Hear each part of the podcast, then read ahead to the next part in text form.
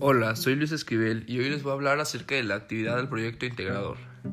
Esta actividad me pareció importante porque habla de los valores que son importantes en mi familia, como lo son el respeto, la unión, la empatía, el apoyo mutuo, Dios, el amor, el esfuerzo y la comunicación.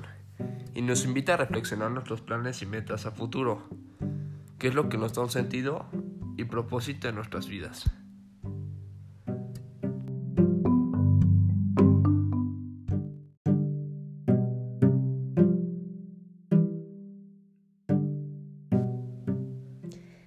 Actividad me pareció muy buena porque nos ayuda a reflexionar lo importante que es la familia para nosotros, ya que en ella se aprenden los principios y valores que nos ayudan en nuestro desarrollo y crecimiento como personas y lo que aportamos a la sociedad.